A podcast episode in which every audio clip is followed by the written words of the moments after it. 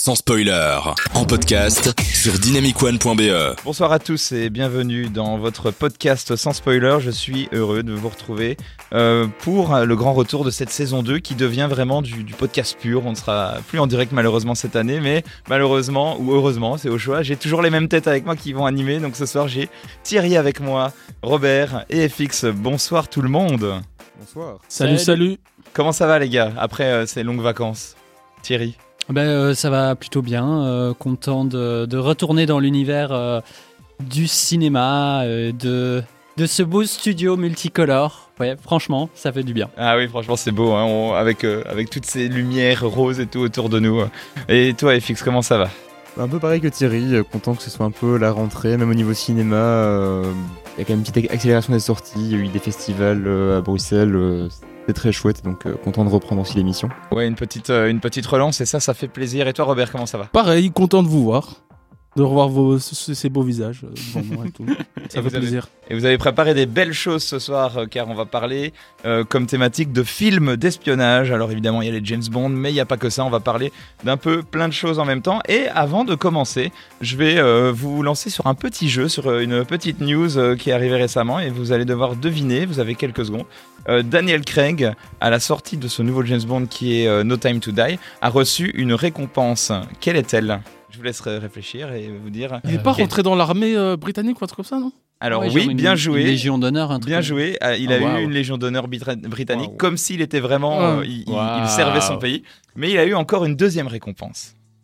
Ah oui, le Walk of Fame. Oui. Oh là là, qu'est-ce qu'il est Waouh fort. Ah, il y a des gens qui sont Ah ouais, euh, ok. au courant des infos. quoi. On est au bah- taquet, on est au taquet. Eh ben, tu ne viendras plus dans cette émission parce que bon, euh, tous mes jeux vont être niqués avec toi. non, mais c'est très bien, c'est très bien. Oui, et après, quand même, euh, bah, je pense que pour l'armée britannique, il a fait beaucoup. Enfin, il, il donne une bonne image, euh, C'est il vrai. fait du, du- publicité, quoi. Ah oui, oui, Ouais. il, est, il, il sert vraiment son pays. euh, je veux dire, il a plus servi son pays que certains militaires, j'ai envie de dire, euh, dans l'imaginaire collectif, hein, Thierry. Probablement. Oui, je trouve ça une euh, très chouette euh, définition. Euh, mais du coup, je salue tous les militaires et surtout euh, le, celui le, le plus connu, James Bond. Alors moi je vais vous parler euh, 30 secondes euh, du nouveau James Bond qui est sorti il y a quelques semaines, qui est donc No Time. to die. Voilà, exactement. C'est un film. Je vais pas aller dans les détails parce que je, de ce que je comprends, je suis un petit peu le, le, le comment le représentant aujourd'hui du film vu qu'il n'y a pas eu d'autres. Euh, d'autres personnes qui l'a qui l'a vu, il me semble. Est-ce que l'un d'entre vous a vu ce film récemment? Il y a que toi qui as le privilège euh, d'a- Eh. d'a- d'a- d'aller euh, dans les avant-premières. hein, déjà. Ah non, c'est même pas une avant-première. Ah, ok. hein. Il Le a film- payé de sa poche. J'ai payé de ma C'est poche. proche de presse J'ai payé Ah, ok. 18 euros. J'ai été le voir en IMAX. Ah mais non, bah oui, il est sorti euh, quand ça, je sais même plus. Il est Et- sorti récemment, là, il y a une Ouais, semaine il ou a- deux. Ah oui, Ouais. non, Ah ouais, complètement. ouais, ouais. Et je donc, suis à Lost. Et donc globalement, euh, James Bond commence à se faire vieux et on vient le rechercher pour une ultime mission. Et euh, c'est un film que euh, donc voilà, je vais vraiment pas dans les détails, j'ai pas envie de vous spoiler, mais euh, je vous recommande de ne pas aller le voir en IMAX parce que c'est assez beau, certes, c'est très chouette à voir en salle, mais en IMAX, il a un peu ce même syndrome que que Christopher Nolan de recadrer pendant le film, c'est-à-dire les scènes les moins action sont en cinémascope et les scènes les plus action sont dans le grand écran. Et, et en fait, je crois qu'il y a en tout et pour tout trois scènes euh, qui sont en plus au début du film, et même les scènes d'action de fin du film restent en cinémascope. Du coup, j'étais un peu en mode putain, Ah ouais. payé. euh, Alors, Pour, Oui. pour le commun des mortels, euh, ça veut dire quoi exactement Ça veut dire que le format de l'IMAX est en une sorte de gros format carré, Ouais. hyper immersif, Ouais. et t'as des sortes de bandes au-dessus et en dessous qui recadrent le truc. Donc il y a en- vraiment des bandes noires qui apparaissent. Donc euh, du coup, c'est assez perturbant. Euh, en, attendant, le, le, le, le film euh, est assez intéressant, mais euh, voilà, je suis un petit peu mi-figue, mi-raisin. Il y a, il y, a, il y a certes tout ce qu'on a déjà vu dans, dans un James Bond, il y a le cahier des charges qui est rempli avec, avec les James Bond girls, le, voyage, les scènes d'action, les, les idylles impossibles. Il y a tout ça. Euh, après, il y a un rythme assez étrange. Euh, je trouve euh, qu'il y a beaucoup de scènes dans lesquelles on ne voit pas James Bond en fait. Euh, surtout dans le début du film, ça prend son temps. C'est quand même un des- le film le plus long de la franchise. Il fait presque 3 heures. Ah ouais. 2h47 Oh. je pense. Et donc du coup c'est un film qui prend son temps avec des scènes d'intro dans lequel euh, dans lequel James Bond n'est même pas encore là pour mettre en place euh, l'intrigue du film. Et euh, ben, c'est euh, un peu ambivalent parce que il y a ça et en plus de ça le film euh, prend le parti pris de réutiliser des personnages et le background des autres films avec Daniel Craig qui a eu les dernières années. Il y a des personnages même de Casino Royale qui reviennent. Donc c'est vraiment Ah un ouais. film qui, qui, qui veut essayer de... de, de, de- Le, le bon cinématique universe. quoi. Ouais, et qui essaye en fait un petit peu de, et ça a été ouvertement dit, euh, clôturer un petit peu la saga Mhm. avec ce James Bond, vu que Daniel Craig l'a ouvertement dit que ce serait normalement son dernier. C'était déjà censé être son dernier avec Spectre, qui sonnait déjà comme un dernier James Bond, vu que c'était un petit peu en mode ah ben le méchant de Spectre en fait c'est le méchant de tous les méchants d'avant et qui était censé être un petit peu le dernier puis finalement il a quand même euh, fait ce film aussi dans lequel là c'est un petit peu la- la- le dernier chapitre Robert Je crois qu'il a changé d'avis en voyant le chèque hein, pour ce film-là. Je crois que c'est pour ça. tu crois Ouais, ouais, Non, je ne ça. sais pas. En, en tout cas, euh, oui, il y a un côté canonique. On voit l'évolution des personnages, on voit des anciens persos. Euh, et au début, bah, je trouve que ça prend une direction limite euh, pas très James Bond. Et donc j'étais un petit peu inquiet. Puis après, il y a quand même eu les, les, les, les éléments habituels qui, qui m'ont fait plaisir. Mais finalement, en fait, il va donner un goût étrange, ce James Bond, je pense, aux, aux gens qui vont le voir. Parce que c'est c'est un petit peu comme Skyfall qui a un peu bougé les lignes. Et ben, ce film-ci veut aussi bouger les lignes euh, à sa manière. Et dans la bonne ou la mauvaise direction, on verra bien. Euh, en tout cas, il y, a, euh, il y a un truc intéressant par rapport à, à la fin de cette franchise, c'est que je- si vous vous rappelez, il y a des fuites qui étaient sorties il y a quelques années sur le fait que le prochain James Bond pourrait être une femme ou pourrait être noir, genre de choses. Oui. Eh ben, je ne sais pas si c'est un pied de nez à, ce- à ces fuites-là ou si c'est euh, euh, ou si c'est euh, vo- volontaire euh, ou, que c'était dans le script et donc du coup que c'est cohérent par rapport au script qui a fuité. Mais en tout cas, en effet, il y a une sorte de, remplaçante à James Bond qui apparaît dans le film et qui est une, femme noire et qui apparaît dès le début du film. Et ça, c'est assez intéressant parce que je me suis demandé si c'était une crotte de nez lancée aux gens qui ont fait le leak ou pas justement. Euh, et sans, sans spoiler, ah, euh, tu veux dire euh, le jingle alerte spoiler hein Attention, alerte spoiler. Oui. Oula. Un peu Mais laborieux, le- hein. Et alors dernier élément, c'est que euh, à la fin de chaque James Bond, dans celui-ci je ne dis rien, mais à la fin de chaque James Bond, d'habitude ils mettent à la fin du générique James Bond will return. Et Ouais. là, je suis resté jusqu'à la fin du générique pour savoir s'ils allaient le mettre. Et, et ben je vous laisse la surprise parce que voilà, j'ai eu ma petite surprise euh, à la fin de ce film euh, sur est-ce qu'il y était, est-ce qu'il y était pas. Euh, voilà. Est-ce que vous allez aller le voir ce film en 30 secondes, Thierry? Honnêtement, je sais pas. Oui, pourquoi pas. Euh, non, peut-être pas, parce que c'est vrai que ces dernières années, euh, à part le, le Casino Royal, qui était, ouais, qui était quand même quelque chose de particulier, Ouais, celui avec- sur lequel tout le monde a flashé là, c'est lequel Skyfall. Skyfall. J'ai pas flashé sur Ah ouais, Skyfall. Et alors celui de S- Spectre était ridicule. Ouais, ouais, c'était chiant. Mon Dieu, ouais, alors il, il mettait en avant le fait que euh, il recyclait, enfin on retrouvait l'âme des anciens James Bond, mais je trouvais ça juste. euh, nul. Ouais, ouais. oui, c'était vraiment plat quoi. Moi j'ai quand même vu un pattern, c'est qu'il y a eu Casino Royale qui était quand même un gros reboot de la licence, euh, assez dynamique avec plein de bonnes idées. Puis Quantum of Solace qui a un peu souffert de Mm. la grève des scénaristes et qui est un scénario qui n'a pas, pas vraiment de sens, c'est vrai. Puis Skyfall, que moi j'ai personnellement beaucoup aimé parce que du coup c'était réalisé par Sam Mendes et j'ai beaucoup aimé la réalisation. Mhm. Et photographié par euh, Roger Dickens. Roger Dickens. Oh, Roger Dickens, ouais, oui, c'est incroyable ça. Et effectivement, Spectre était plus faible, donc le pattern c'est 1 sur 2 qui est bon euh, dans l'ère euh, Daniel Craig, donc pourquoi pas. Et euh, moi je voulais savoir, il a fait, il a fait combien de films alors du coup, Daniel Craig maintenant? 5 5. D'accord. 6. Attends, Attends. 1, 2, 3, 4, fait le compte. 5. Non, 5. Ok. 5, Ça va. ok. D'accord. Hmm. Ou alors il a fait des films euh, cachés. Peut-être des fanfictions. en parlant de James Bond, moi, une de mes BO de James Bond préférées, et je pense que vous ne me contredirez pas, c'est quand même la musique d'ouverture. euh, de... Alors, il y a eu celui de Billie Eilish dans celui-ci qui est vraiment très beau, le générique est très beau de ce film-ci. Mais un de mes préférés, en tout cas, Air Daniel Craig, c'est quand même celui de, de Jack White et de Alicia Keys, qui était euh, Quantum of Solace, qui est vraiment une très belle chanson. On va se l'écouter et on revient juste après pour parler un petit peu plus en détail avec FX de, de l'univers des films d'espionnage et de leur contexte.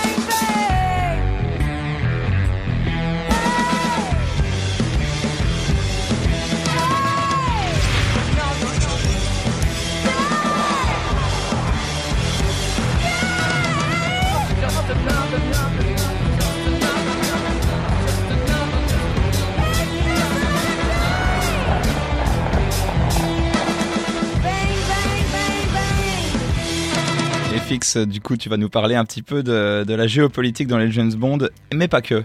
Mais pas que, en fait, justement, parce que je trouve que c'est un. S'il y a bien un point commun euh, au genre des films d'espionnage, c'est que souvent ça se déroule dans des contextes euh, un peu géopolitiques avec des tensions entre les pays, parce que du coup, les espions, ça implique des pays, des services secrets, donc ça, fait souvent des, histoires entre pays. Et donc, du coup, James Bond est assez connu pour ça. euh, forcément, c'est le type, enfin, c'est le film, la série de films d'espionnage la plus connue. Et James Bond a presque toujours été politique, du moins en surface. Au début, ça suivait les romans de Ian Fleming, et du coup, c'était un cadre géopolitique euh, réel, mais euh, c'était surtout un prétexte pour mettre en scène un personnage plus qu'une volonté consciente d'exposer un cadre géopoli- géopolitique complexe et réel. Mais dès le début, euh, avec James Bond contre le Dr No, l'ombre de l'URSS plane sur James Bond, avec des membres du KGB, des rencontres entre les services secrets et des grands enjeux mondiaux. Et pourtant, les antagonistes se révèlent souvent être les membres du Spectre, une organisation terroriste transnationale qui veut bah, gouverner le monde. quoi. C'est des grands méchants. Mhm. Mais c'est pas vraiment les Russes les méchants. Ils sont juste utilisés comme couverture pour les vrais méchants qui sont le Spectre. Hmm. Et qui n'ont pas de nationalité. Bah, ils peuvent être un peu tout. Ouais, ils peuvent être de partout. S'ils ont un fort accent, c'est mieux, quoi. Oh, monsieur Bond Je peux, même, sch- je peux même schématiser un peu le scénario de la plupart des premiers James Bond comme ceci. C'est un avion, un sous-marin, un dirigeable, un véhicule spatial, anglais ou américain, qui est attaqué, détourné, menacé. Et du coup, on sait pas qui, qui l'a fait, mais c'est sûrement les Russes. Mais en fait, c'était pas les Russes, c'était le spectre qui était derrière. D'accord. Et donc, souvent, oui, il y a un contexte géopolitique. Il y a parce un pattern. dit, oh là là, il y a euh, en mer de, de- de Chine, un avion a été attaqué, qu'est-ce qui s'est passé? C'est probablement cet ennemi-là, mais en fait, non. Mais euh, attends, euh, tu veux dire, parce que moi j'étais pas au courant de ça, que dans toute la saga, et pas seulement dans, dans la période Daniel Craig, que tous les, la plupart des méchants viennent de l'organisation Spectre? Oui, oui, c'est ça. J'étais pas du tout au courant. D'accord. C'est un. En fait, ça vient des romans d'Ian Fleming et du Ouais. coup, euh, je suis pas un expert en spectre parce que je trouve justement que c'est pas des méchants très intéressants personnellement. Attention là Pardon. Mais oui, donc c'est- un peu l'antagoniste historique de James Bond avec l'URSS qui est la couverture, enfin l'antagoniste de couverture historique, hein, si je peux dire. Euh, mais euh, au-delà de ça, euh, c'est juste un nom spectre comme ça. C'est une organisation. Mais, mais ils se rencontrent pas les méchants dans les anciens James Bond, si je comprends bien. Bah, ils ont des liens avec des gens, mais je pense pas qu'ils sont tous réunis à un, à un même moment, Non, tous je ensemble, euh, et qu'ils font une fête des grands méchants, non. Comme euh, les Power Rangers dans des épisodes euh, d'anthologie. euh. Ou comme euh, Monsieur Burns dans Les Simpsons avec ses, mé- ses méchants là dans son nom. Je suis le seul à avoir la ref. Bon, ok. ouais, ouais. Euh, par contre, on va quand même avoir quelques films intéressants qui vont apporter un peu plus de nuances ou des scénarios un peu plus complexes où je trouve géopolitique, politique. euh, euh, par exemple, avec dès le troisième film avec Goldfinger. C'est le deuxième, ça, non Goldfinger Le troisième, C'est vrai c'est Bon baiser de Russie. Ah, bien. Ah. Ah. Et du coup, en fait, Someone did his homework. Goldfinger, Goldfinger, en fait, a un plan très très machiavélique. Euh, il veut en fait irradier le stock d'or américain à Fort Knox pour que les États-Unis ne puissent plus utiliser leur or pendant 58 ans parce que c'est la durée à laquelle, enfin, pendant laquelle l'or serait inutilisable. Et donc lui, comme il est extrêmement riche, bah, du coup, son or vaudrait plus d'argent. Et ce plan est mené avec l'aide d'un Chinois qui voudrait évidemment euh, faire tomber le système euh, financier euh, américain, occidental en général. C'est plus un prétexte, mais il y a quand même une recherche déjà dans Ouais. le plan Ouais, ouais. machiavélique. euh, et, de- et aussi déjà pour la première fois, donc déjà en 65-66, on cite la Chine comme étant déjà une menace. Mais c'est une petite menace, hein, ça- on n'est pas encore à, à l'époque de la, la Chine rayonnante comme maintenant. Mais... D'accord, d'accord. Ah, ok. Petite avancée aussi en 74 avec euh, l'homme au pistolet d'or évidemment. Oh. euh, dans lequel, enfin, qui se passe évidemment un an après le premier choc pétrolier, donc dans, une- dans un cadre de grande crise énergétique. Et donc là, l'enjeu du film, ça va être de dérober un appareil qui permet de- d'utiliser l'énergie solaire et donc de euh, pallier à la crise énergétique. Donc Ouais. quand même, James Bond s'adapte au contexte, alors qu'en fait, le problème aussi de James Bond, c'est qu'à la base, ça suit des romans, et donc euh, l'intrigue des films dérivait très peu par rapport aux romans. Donc c'est difficile de suivre vraiment l'actualité au plus près. Mais par contre, la vraie révolution, le grand tournant, c'est les années 80, où on va avoir évidemment l'élection de Donald Reagan, euh, des relations encore plus musclées entre les Russes et les Américains, et ben, du coup la guerre froide sera encore plus dans les mémoires, autant en Europe qu'aux États-Unis. Et Octopussy en 83 va marquer vraiment un gros tournant à ce niveau-là, avec une intrigue qui colle vraiment avec les événements de l'époque. Euh, Puisqu'on va suivre Bond à la poursuite d'un général russe, allié à un riche afghan, alors qu'on est en pleine guerre de la Russie en Afghanistan euh, qui veulent faire exploser une bombe en Europe en faisant croire que c'est un accident américain pour, attention, pousser les Européens à demander un désarmement global. Que du coup, ils se sont dit, oh là là, les Américains n'ont pas bien géré leur bombe, euh, ça explose chez nous, et donc on va demander à ce qu'ils se retirent pour qu'après les Russes puissent rattaquer et envahir l'Europe. Et du coup, ça traduit quand même pas mal, effectivement, une, une vraie crainte à l'époque de Ah, les Russes pourraient nous envahir. euh, Ouais. Et c'était aussi le, le- le plus grand moment de tension par rapport euh, à la menace nucléaire. Et là, on a un grand méchant qui a un plan concret pour faire changer concrètement les choses euh, géopolitiquement, sans pour autant vouloir gouverner le monde depuis sa base secrète en Antarctique. Et on joue sur les points du moment. Ouais. Après, en fait, il va y avoir d'autres films des années 80, comme Dangereusement Vôtre. Donc là, c'est les films avec Roger Moore, d'ailleurs. On a changé, c'est plus James- Sean Connery. Et là aussi, on va avoir des méchants russes qui projettent euh, là de détruire la Silicon Valley pour euh, faire monter le prix des composants électroniques euh, et pour réduire l'avantage technologique américain. C'est aussi un plan assez finement élaboré. Et en fait, les méchants sont jamais américains? Peut-être que peut-être que si en fait parfois c'est des si des malfrats des criminels mais en fait c'est ça c'est que quand c'est un pays c'est souvent des antagonistes euh, des Étrangers. Si c'est euh, une une personne un, un narcotrafiquant un terroriste là ça peut être de partout mais c'est quand même mieux si c'est dans notre pays évidemment Mais parce que comme euh, c'est les services secrets euh, britanniques, on pourrait se dire aussi que c'est des antagonistes euh, justement euh, de la Grande-Bretagne, mais apparemment euh, c'est plutôt les États-Unis. Dans tout ce que tu dis, euh, à chaque fois c'est les États-Unis, c'est marrant. ouais, c'est c'est logique. C'est les forces internationales, tu vois. Ça Ouais, va pas être un anglais le méchant. euh, les, les Britanniques ont toujours enfin sont alliés de- depuis Ah ouais. euh, la Seconde Guerre mondiale avec les, Américains ça, c'est sûr C'est- quand même super intéressant.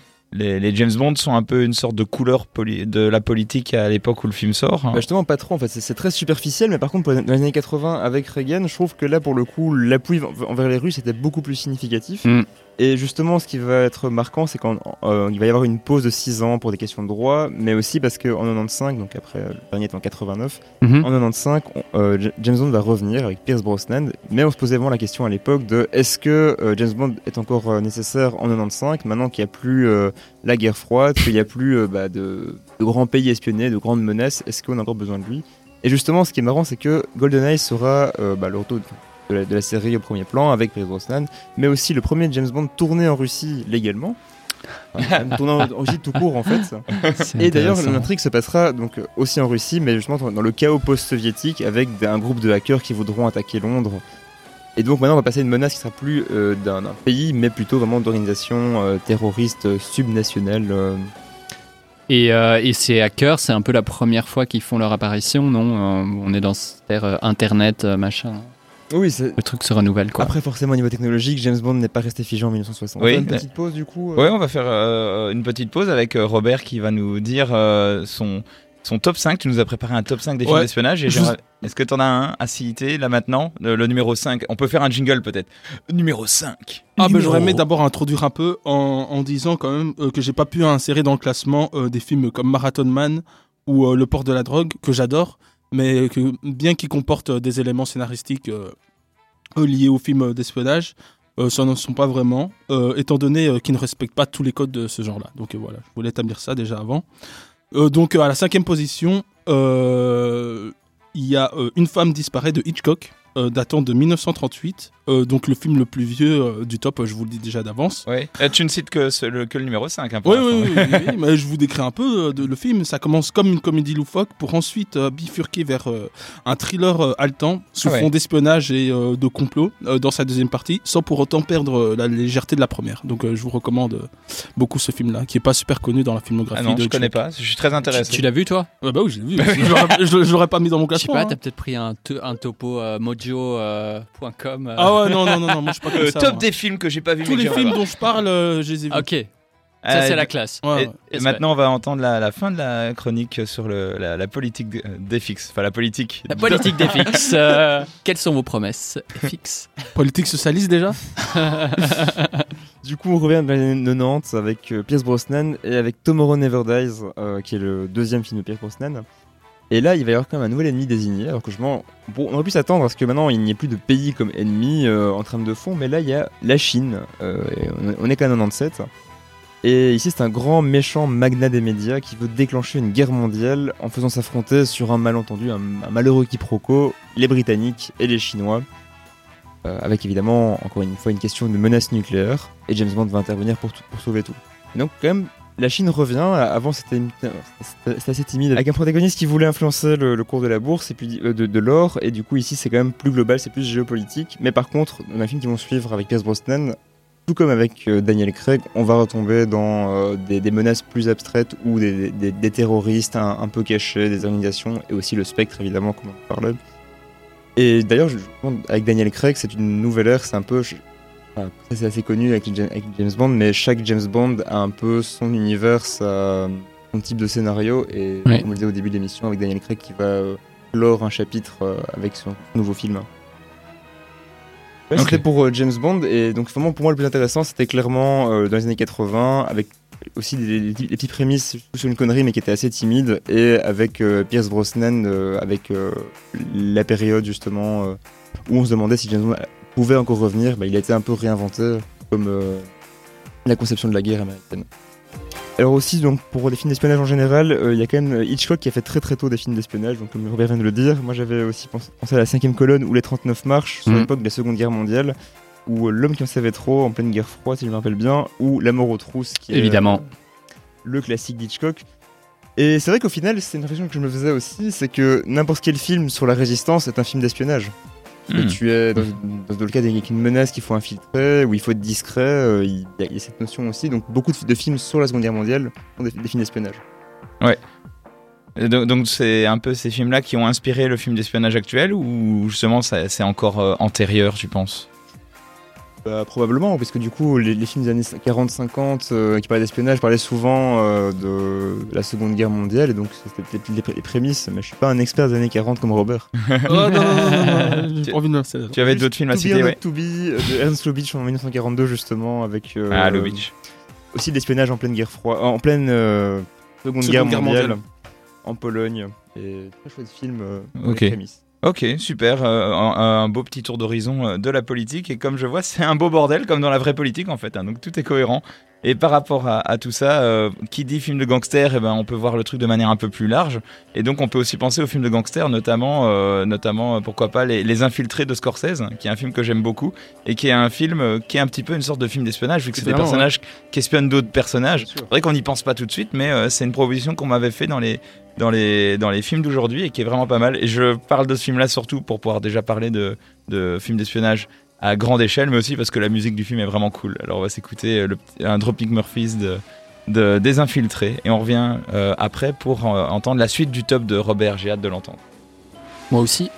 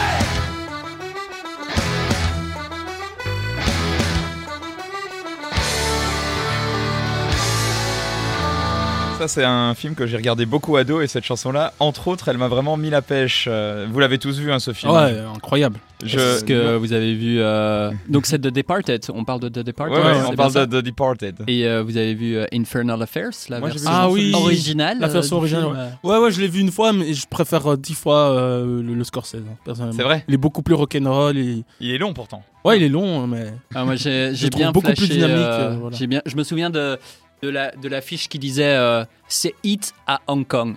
Et Ah, ok. c'est vraiment ça. Ouais, ouais, Euh, c'est vrai. J'avais vu au cinéma. Vraiment bien. Bah moi écoute, j'ai juste vu Infernal Affair que j'avais bien apprécié, mais je crois que c'est un des derniers films de Scorsese que j'ai pas vu. Des parties. Ah, bah, je te le, Non, je te le gros, recommande. hein. c'est- Ah, Il il, est est vra- incroyable. il est vraiment bien. Numéro 4 Euh, en quatrième, on continue avec les grands réalisateurs, euh, puisque je vais vous évoquer un film de Coppola euh, qu'il a réalisé entre deux opus euh, du parrain, Conversation secrète en 1974. Ah, Tu vas vraiment, tu digues hein, là, franchement, tu vas Ah, chercher. c'est- Ah, euh, c'est pointu, quoi, cool. enfin, ça va, c'est un des films Euh, les plus connus ouais. de, de, euh, de Coppola. quoi. il, a Ouais. été, il, a, il, a, il a gagné la, la Palme d'Or en, en 74 avec ce film. Mais non. Ouais, ouais, ouais. Ah, En 74, oui. c'est des palmes d'or qui s'oublient. Hein. Oh, ouais. Pas pour Robert. Pas bon. Ah, heureusement que Robert Ce est là. regard de Robert, qui- ah, tu vas toucher en plaque. On l'appelle le paléontologue de l'émission. Donc, euh, on quitte la flamboyance de la fresque mafieuse pour s'immerger dans un film noir euh, ultra épuré où on suit un spécialiste de la filature, joué magnifiquement par un Jen Ackman euh, mutique et solitaire. euh, qui suit et enregistre les conversations d'un couple en danger euh, de mort et il va peu à peu tomber dans la, dans la paranoïa. La lenteur et l'aspect anti-spectaculaire du film pourront laisser certains euh, spectateurs euh, sur le carreau, mais marqueront à jamais les autres.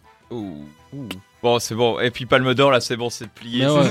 il, y a, il y a le label euh, César, enfin Palme d'Or, donc euh, d'office. euh, Et Coppola aussi. ah ouais, Coppola. Et Coppola. Eh bien, on le verra. Euh, eh ben, je le regarderai avec plaisir, ce film-là. C'est au tour maintenant de Thierry de se lancer dans sa merveilleuse chronique. Bonjour Thierry, votre mission, si vous l'acceptez, sera d'écrire une chronique sur l'univers des films d'espionnage pour l'enregistrement de l'émission sans spoiler sur Dynamic One qui a lieu ce soir dans 1 heure 3 minutes, 18h30 heure locale. Votre correspondant François-Xavier Blaise, nom de code FX, expert dans les analyses pertinentes de films, a déjà fait savoir qu'il aborderait peut-être la géopolitique dans la saga James Bond.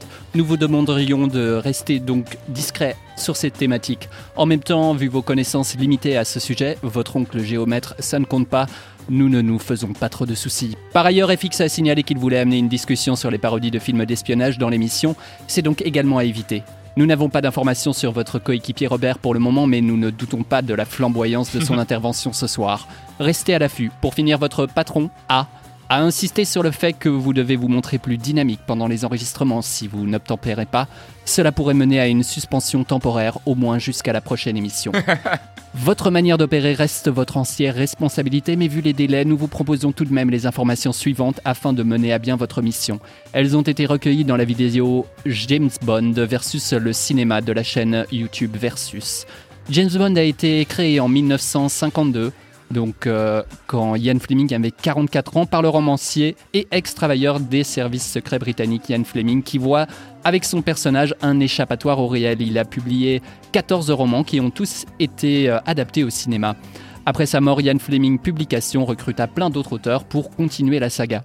Le héros lui-même, c'est plus un fantasme qu'un personnage tangible. 007 ne fait que se déguiser, affronte des antagonistes tous plus excentriques les uns que les autres, évolue dans des décors de cartes postales et tel un enfant commente le moindre de ses gestes. Comme un héros en pleine puberté, le héros frémit à la vue de la moindre demoiselle, mais reste tout de même un peu prude. Dans toute la saga, on ne le verra aller qu'une fois jusqu'au bout de l'acte. C'est dans Die Another Day.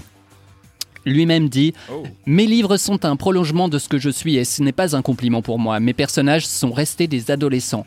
Et donc par ce prisme tout est clair, Bond est le fantasme d'un jeune garçon, du jeune Fleming adolescent s'imaginant espion. Les films recyclent les priorités politiques de leur époque mais restent fermement ancrés dans l'imaginaire.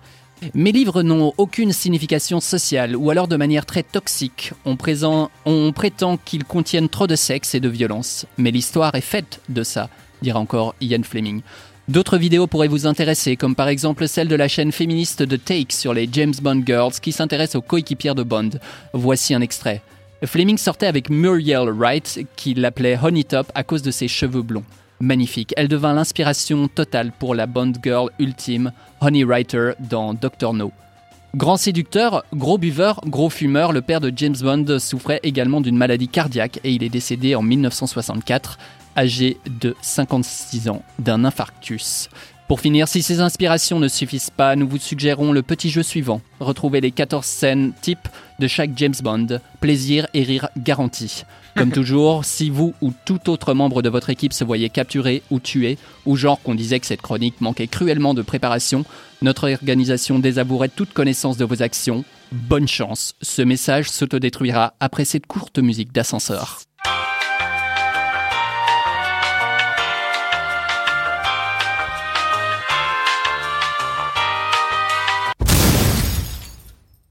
Waouh. Et donc voilà, euh, petit jeu euh, que je, que je vous propose. Euh, voilà, c'est quoi les scènes types? Toi, tu as vu euh, la vidéo, donc tu as un petit avantage. Il y en a 14. Quelles sont les scènes qu'on retrouve dans tous les James Bond? Bon, la scène de sexe déjà. Euh, Ouais, mais il y a une petite subtilité. Il y a le bisou à la fin. Ouais, ça c'est juste, ça c'est bon, le baiser final, ouais. Mais euh, le refus en mode c'est pas bien ce qu'on fait. Ouais, mais qu'est-ce qu'il y a comme subtilité avec la scène de sexe? Il y en a combien d'abord? Dans tous les James Bond? Ouais. Je fais à 50 Non, par James Bond. Ah, deux Ouais, une avec. La bonne et une avec, Avec- la même voisine. Exactement, Ah merci. Je- Ah ouais, ouais, ouais. Avec la coucherie avec une alliée et une coucherie avec la- l'antagoniste. Quoi d'autre? La voiture. La scène en voiture. Euh, La voiture, il faut penser plus global, vraiment structure. euh. La scène d'action avec Ah, la, la scène voiture. avec M, non Explosion voiture. La scène avec M. scène avec M, tout à fait. M et 007. Qui d'autre avec 007 Explosion voiture. Euh, Euh, Money Q. Penny- Money Ouais, Penny. toujours avec Q. Money Penny, Money Penny aussi. Euh, on a parlé La des... scène pré-générique, non? Ouais, la scène pré-générique, Bah, tout à fait. La Le générique. Le générique en chanson. Quoi d'autre? Les gadgets présentés? Ça, c'est Q. Oui, c'est vrai. Euh, le moment où euh, tout est perdu. Et... Non, Ah, Ça compte pas. Ah, Euh, bah, Il y a une grosse scène d'action. une, une explosion. Le moment où le méchant fait- révèle son, son plan machiavélique. Voilà, tout à fait, merci. On y est, il nous manque une... Une scène d'action récurrente, je suis sûr, mais je sais pas laquelle là. non? Eh ben, scène d'action contre les hommes de main, je vais considérer que c'est Ah, bon. d'accord. Ouais, donc les petits hommes de main, et donc par conséquent, il y a aussi Ouais, le boss Le final. boss Enfin, le- final. le boss final, la grande Mode jeu vidéo, là. scène d'action, on va l'appeler comme ça, mais avant ça, elle est précédée de... Avant la grande scène d'action avec La le boss final, Enfin, la confrontation. la confrontation Ouais. avec le méchant, merci bien. Avant ça, juste avant... ah, t'es bon, hein, La bon. trahison de la. tra- de la C'est vrai, il y a toujours la, la trahison, mais il y a aussi euh, l'endroit du méchant, le repère, la découverte du Ah repère qui est toujours assez euh, spectaculaire. Par exemple, dans un des films, c'est euh, Kubrick qui a euh, aidé à l'éclairage euh, de- de- de- du repère du grand méchant. Donc c'est vraiment toujours assez euh, iconique. Et ce que vous n'allez pas trouver probablement, c'est ce qui a déjà été dit dans l'émission, à savoir le voyage vers des contrées exotiques Ah ouais. les cartes postales et euh, une partie enquête. Et voilà. Et, euh, et je terminerai par ceci. Tous ces ingrédients sont dans tous les James Bond à peu près. Et ils sont toujours euh, recyclés aux tendances, euh, aux tendances de l'époque, Mm. aux tendances cinématographiques. Pour un- par exemple, Daniel Craig, c'est plutôt Jason Bourne. Euh, mais euh, si tu penses euh, au film des années 80 euh, avec Roger Moore, Mhm. c'est ça ben là, tu as plutôt un peu euh, l'esthétique arme fatale, euh, die hard, euh, etc. C'est c'est intéressant de voir euh, les mises en scène de ce point de vue-là. Thierry, out. Oh Il arrive, il prend 5 minutes et s'en va, il a, il, a, il a fait le bingo. Trop bien. Et maintenant, le numéro 3. Euh, donc le troisième euh, du top est le film le plus accessible, euh, car doté d'une histoire assez linéaire et simple à suivre. C'est l'affaire Cicerone, je sais pas, je sais pas si ça se prononce comme ça, de John L. Mankiewicz. Monkey Witch. Ouais, ça Hmm. compte euh, triple ça. Euh, où un agent anglais livre euh, des documents secrets aux nazis euh, pendant la Seconde Guerre mondiale. L'intrigue est ultra captivante et agrémentée euh, d'une rare finesse dans les dialogues et d'une belle et drôle caractérisation des personnages. Euh, tous représentant assez bien euh, la bassesse humaine. Encore un très beau choix d'un film que je n'ai pas vu. De Monkey Witch. Je me sens euh, assez inculte. Qui a réalisé euh, Le Limier Le limier. avec et euh, Eve Michael Caine. Et Yves. Il sera là Et pour Yves nous aussi, humilier ouais. chaque semaine. c'est clair. C'est très bien, c'est très bien. Et quand on parle de films d'espionnage, après avoir cité tous ces magnifiques films, on peut aussi parler des parodies d'espionnage comme les OSS 117 qui Ah sont ouais. quand même euh, superbes, notamment le dernier OSS 117 qui faisait une magnifique parodie des films, des scènes d'ouverture de générique de James Bond. Euh, Euh. Est-ce que ce sont du coup des parodies ou des pastiches? Ah. Le débat de la soirée. vous, Vous avez deux heures. non, non, c'est c'est une bonne question. Ah bah, je propose qu'on réfléchisse à ça. On va donc euh, maintenant s'écouter euh, Bobino avec euh, Jean Dujardin, qui est un peu la seule chanson faite par Jean Dujardin de sa carrière, mais qui Ah, a marqué. non, non, non. énormément- Non? Il y a Ah, aussi Big Flo, son feat avec Big Flo et Oli. Ouais, Ah, dans, dans le des films je me d'espionnage. sens tellement Ah, ok. C'est ton-. Non, mais j'allais dire, c'est ton, mais c'est sans doute ton numéro 1 de ton top 5, le film avec Brice de Nice, hein, dans les films d'espionnage, non? Non. Non C'est bien ce qui me semblait. Ah, ok, d'accord. Euh, on s'écoute ça et on viendra avec la fin du top 5 juste après et euh, surtout euh, encore quelques petites informations.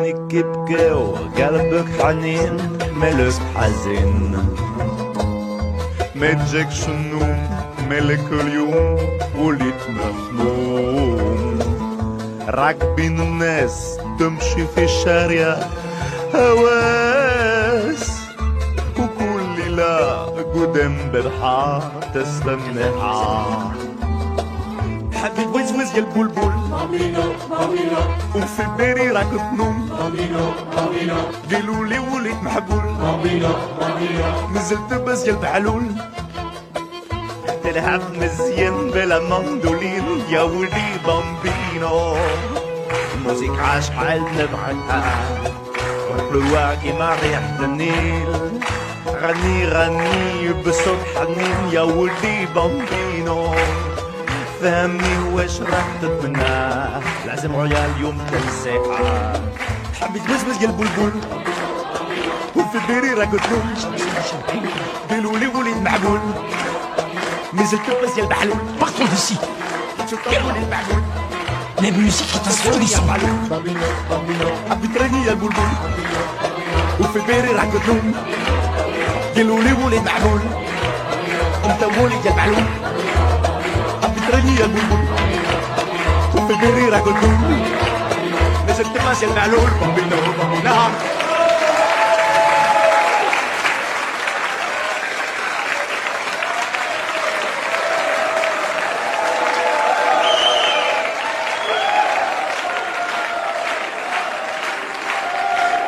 Alors maintenant, Robert, le numéro 2. De... Donc on poursuit avec euh, Munich le thriller historique euh, de Steven Spielberg, sorti en 2005, qui raconte la traque et l'assassinat par le Mossad des terroristes palestiniens euh, responsables des attentats euh, des Jeux Olympiques euh, de 1972 à Munich, comme le titre l'indique, où les athlètes israéliens euh, furent tués. Même si l'idé- l'idéologie véhiculée par le film est discutable, euh, d'ailleurs euh, ce- cette, cette idéologie euh, fera polémique euh, à sa sortie, on a quand même affaire à un grand thriller politique réalisé avec maestria par un patron euh, du cinéma hollywoodien. Ok, ok, super. Je sais pas si vous l'avez vu, euh, parce que c'est- je crois que c'est le plus connu de la liste, hein, le- le- ou Les le- gars, en tout cas le plus Euh, récent. Je l'ai vu au cinéma à l'époque et ça m'a pas mal choqué. Ah, à l'époque marqué, ouais, ouais. Ok, mais t'étais oui. jeune alors, c'est en 2005, hein T'es vieux alors T'avais 12-13 ans J'avais alors 13 ans, oui. Ah ouais, ok. Et t'as Ah. et t'as- et t'as su qu'on comprend le film parce que... Bah, j'ai pas tout compris à l'époque. Ah ouais, mais j'ai- moi j'ai- j'ai revu et j'ai mieux compris. Ah, tu l'as revu, ok. Je crois que je l'ai vu euh, comme toi au Cinoche, euh, plus ou moins à Ok, cet âge-là, et j'ai pas tout compris. Ouais, ouais. Je me souviens juste du truc avec la lampe qui explose ou je sais pas quoi. Ah oui, par rapport à... à la- ouais. Ah, Ça, en, en fait, il attendait devant une- une- la lampe euh, qui s'éteignait, c'était un- c'était le signal euh, euh, que... Ah ouais, Ouais. enfin, je- je- je- Ouais, ouais. On s'en spoiler justement, désolé, mais, excusez-moi. euh, mais euh, je me souviens qu'il y avait une tension. Ouais, c'est une scène, je- euh, je- incroyable, Je, sais que voilà, il est bon pour euh, construire Ouais, ouais. ce genre de truc. Quoi. Un grand film. Ça, j'avais aimé. C'est mon film préféré de Spielberg. Alors que par exemple, le pont des espions qu'il a fait. euh, Oh, mon Dieu, c'était nul. Qu'est-ce que c'était Ah nul. Ah, mon Dieu, c'était nul. C'était plat, ouais. Et cette image complètement euh, cliché euh, du, de Berlin à Ouais, cette époque. Ouais. Et alors, il y Ah a ouais. des gens qui me disent que ce film est génial et je suis là. Ah oui, oh. je, moi je l'ai pas Tu- vu, mais tout le monde m'en dit le plus grand bien. Non, Je- non, bien, tu regarde, sens c'est le à studio place. à C'est un film à pépère de chez Pépère. Quoi. Ouais, c'est Bon, vraiment franchement, pas intéressant. Bah, sans Ouais. transition, du coup, on va partir sur des news qui n'ont rien à voir avec les films d'espionnage et même peut-être rien à voir avec le cinéma, mais c'est histoire de se détendre avant le top 1 de, euh, de Robert. Alors, euh, une, euh, sachez que là, euh, dans les jours qui arrivent, la maison d'un célèbre film va être euh, mise à louer, mais de quel film? Quelle maison de quel film? Il faut essayer de deviner. Vous pouvez poser des questions. Euh, la maison de Nightmare on Elm Street? Non. C'est c'est issu d'un film d'horreur déjà la maison. ça, ouais. Oui. Ah, ouais. Shining peut-être, je sais pas. Non. Halloween? Non. Euh, quelle époque le film? Euh, oh, c'est plutôt, De- euh, plutôt contemporain. Million. Dollar euh, Conjuring House, On était, je pense, tous nés à peu près. Conjuring Non, pas Conjuring, un peu plus vieux. Un plus Conjuring. vieux. Scream. Oui. Bah oui, la maison de Scream va être proposée en location pour Halloween, là, pour ceux qui veulent. Parce qu'il y a le nouveau Scream qui va sortir. Oui, Scream Ah, 5, promotion, là, promotion. Bah ouais. Scream 5. Euh, un réalisateur est mort euh, il y a pas longtemps. Euh, Saurez-vous deviner lequel et de quel film? Un indice, c'est un Européen. Un réalisateur qui est mort récemment? Ouais. Ah, c'est triste. Toutes mes condoléances. hein. Oui. Euh... ah, il est, franchement, il est connu ou euh, Oui, oui, oui, oui. C'est un, c'est un réalisateur. C'était euh, quand? C'est il y a quelques jours. Ouais, j'ai dû Ah avoir cette ouais, info. en j'ai- plus. bah, j'ai j'ai zappé alors. hein. C'est pas vous qui avez ce genre d'infos d'habitude? Vous êtes toujours au courant de tout. Ouais, ouais, mais là, j'ai pas. Mais attends, mais européen, euh, quel pays? Mais si je te dis européen, c'est pour que tu essayes de. Ouais, mais bon, c'est. Bah, vas-y, vas-y. on Vas-y, sait non, pas, mais dis, on- dis au moins le pays. Ouais. Euh, Angleterre. Ouais, non, laisse tomber. D'un d'un classique James anglais. Bond. Le réalisateur du James Bond est mort. Non, pas du tout. Ah non, je pensais que. Je l'ai pas. Ah, c'est pas James Bond qui réalise ses propres films Non, c'est euh, le nom du réalisateur ne va pas forcément vous dire quelque chose, mais par contre, le, le- son plus grand film va vous parler évidemment. Parce qu'on galère, hein, tu vois. C'est. Roger Mitchell qui a réalisé Coup de feu à Notting Hill, qui est mort à l'âge de 65 ans euh, la semaine dernière. Ah, ok, Coup de D'accord. foudre à Notting Hill, même. ok, d'accord. Ouais, ouais. Mal- euh, bah, bah, j'ai même pas vu. Un Ça peu moins de anglais. suspense que dans Munich, hein, quand même. Ah. ça reste anglais. Et enfin, le numéro 1 de Robert hein, dans les films. Alors, et pour finir, mon film d'espionnage préféré, all time, est bien évidemment. Toi, Mhm. tu en as parlé tout à l'heure, euh, FX. À ton avis?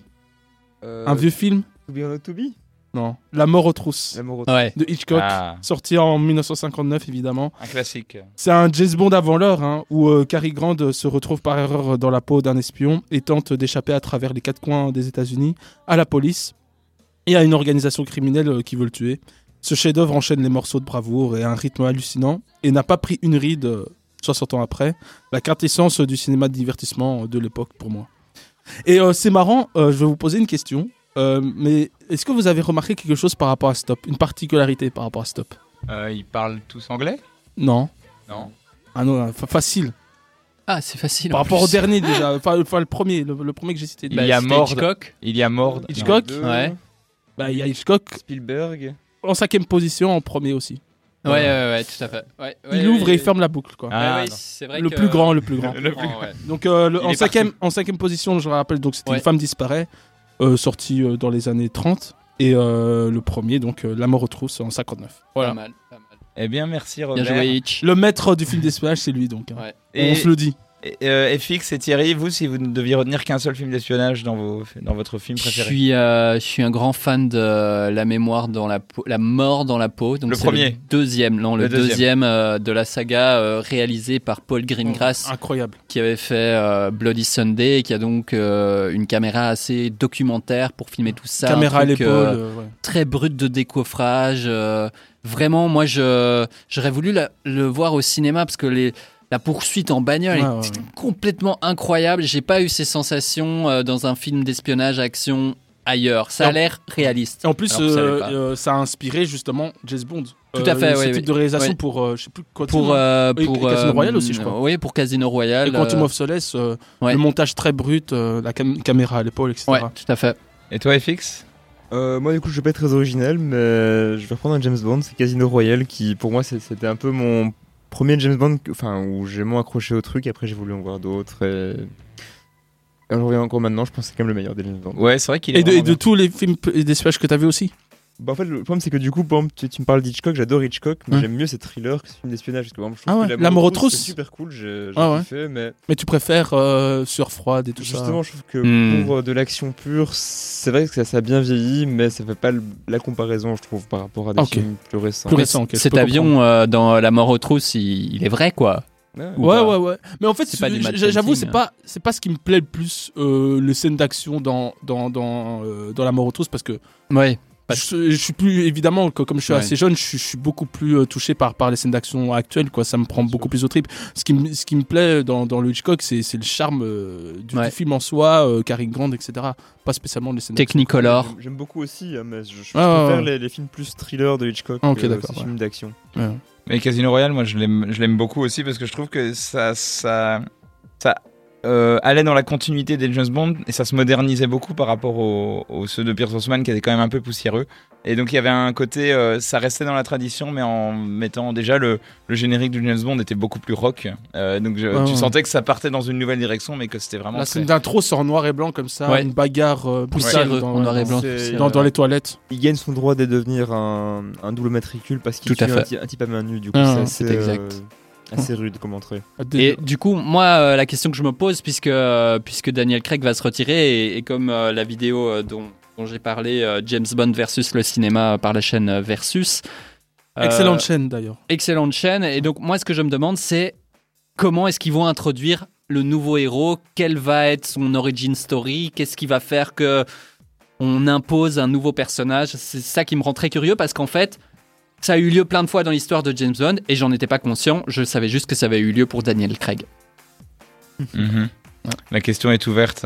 Euh, Il y a un avis, t'es fixe Bah, peut-être qu'ils vont juste faire. que- Enfin, ouais, non, c'est vrai que ça se passe très difficilement, mais il y a eu aussi des successions où c'était. euh, bah, c'est James Bond quand même, et. euh, on prend vite fait, mais c'est pas forcément un gros chamboulement, euh, un nouveau personnage, quelque chose. Enfin, Regarde, euh, regarde la vidéo dont on parle. ok. Tu Et vas on a- aimer. Et on en reparlera dans le prochain podcast.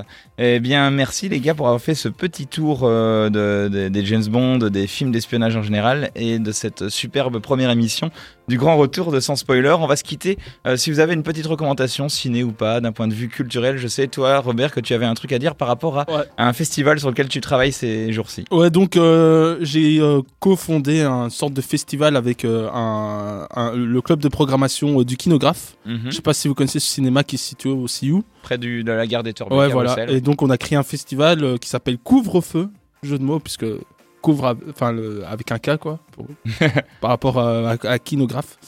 Euh, donc euh, couvre-feu et donc c'est un micro festival de, de deux de deux nuits euh, autour de la nuit. Donc les quatre films qu'on euh, qu'on va projeter euh, ont comme thématique commune la nuit. Il y avait beaucoup, hein. il, y a- il y a- il y a- il y avait du choix, il me semble. Oui, il y avait du choix, mais évidemment avec les, les, les, les droits etc. euh, no- no- notre sélection a été assez réduite quoi. Mhm. Donc on a quatre films. On a euh, What We Do in the Shadows de Taika euh, Waititi, un film euh, d'horreur euh, avec des vampires. Nocturama de Bertrand Bonello.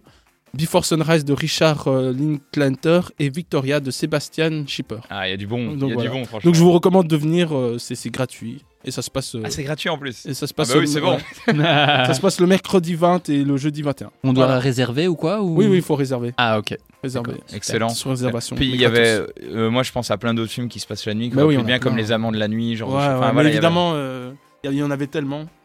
Vous, vous- vous avez d'ailleurs, est-ce que vous- c'est quoi votre film préféré qui se passe la nuit? Vous, vous avez une idée en tête euh, Non? Euh, le film. Enfin, quand je pense que c'est un film, film qui se passe la nuit, je pense Intégralement, au film de Scorsese euh, Ah oui, After Hours. After Hours. ouais. Incroyable, Pas vu. incroyable. Je pourrais le citer celui-là. Mais il est bon pour filmer la nuit, hein, le Coco. Ouais, ouais. Le Euh, Scorsese. collatéral. Ah, Coral, oh, incroyable. Michael Mann pour filmer la nuit, Vous il est pas mal non plus. Ouais, c'est bon, on peut s'arrêter là. Vous avez cité deux grands films là, c'est bon. Euh, moi je vais pas être original, mais Victoria est dans la liste des films. Oh, t'as tout un gâché. des films Ah bah non, non, justement non.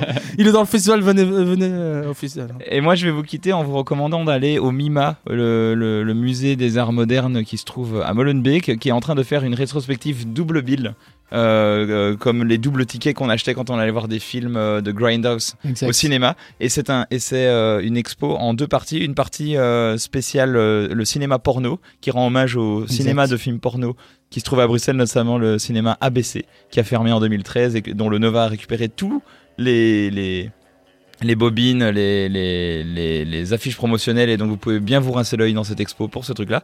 Et la deuxième partie de l'expo qui rend hommage à Laurent Durieux, qui est un affichiste euh, belge, qui a été reconnu par Spielberg, Coppola et tout, pour faire des affiches extrêmement fortes en dramatique, extrêmement belles, euh, faites à l'ordinateur, mais qui rendent hommage aux anciennes affiches.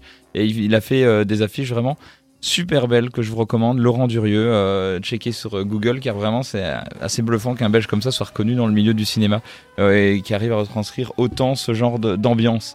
Euh, James Bond et Thierry, euh, FX et Robert et moi on vous souhaite bonne soirée. Bond. Euh, James Bond. ou une bonne journée en fonction, vu que maintenant avec les podcasts, vous pouvez écouter ça un peu quand vous voulez. Et on vous dit euh, à dans deux semaines pour la prochaine émission. Merci à tous, au revoir. Ciao, ciao. Ciao. Sans spoiler, en podcast sur dynamicone.be.